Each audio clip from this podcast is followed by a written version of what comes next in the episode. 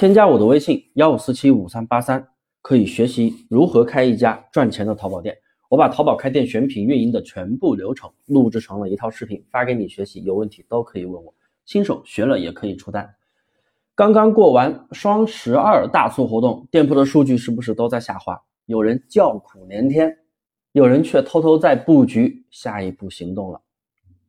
大促活动刚结束，流量都在掉是正常的。再加上近期大家都在被小洋人刷屏，大家的购物欲减弱，所以啊，我们可以看生意参谋的首页，然后点击运营视窗，我们可以看到大盘的曲线确实掉的厉害，同层优秀、同层平均都在一起下滑，所以这几天数据下滑真的非常正常，大概再过两天就会恢复了。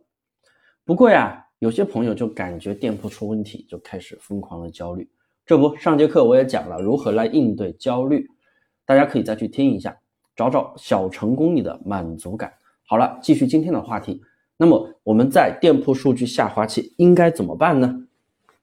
第一，肯定保持上新。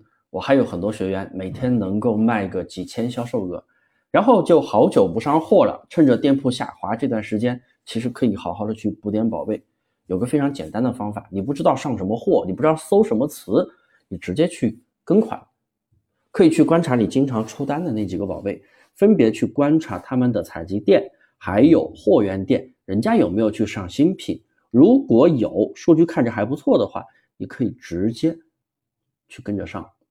同时啊，做季节性产品的同学也可以适量的布局春季款的宝贝。没多久又要年货节大促了，过了年货节要直接开始上春款了，正好也是春节期间，真的不要闲着啊，为二零二三年要做准备哦。二，除了适量上新，这段时间你的店铺小爆款数据可能会下滑，如果访客掉的不多，订单量下滑严重，那其实你可以人工干预一点销量，维护一下数据的稳定性。三。如果店铺的访客也下滑了，超过百分之三十，这段时间可以用付费推广来维持一下店铺的访客，来提升拉新数量。这段时间，如果你开了直通车，你会发现你的点击单价开起来的效果比活动前要差。那这个时候，其实你可以适量提提价格，把预算啊能够跑满就跑满。毕竟大盘都在掉的情况下。你加大了推广力度，是不是可以更大化拿到更多的访客？那对店铺的帮助还是非常大的。不能大盘掉数据，你也跟着大盘一起去堕落嘛，对不对？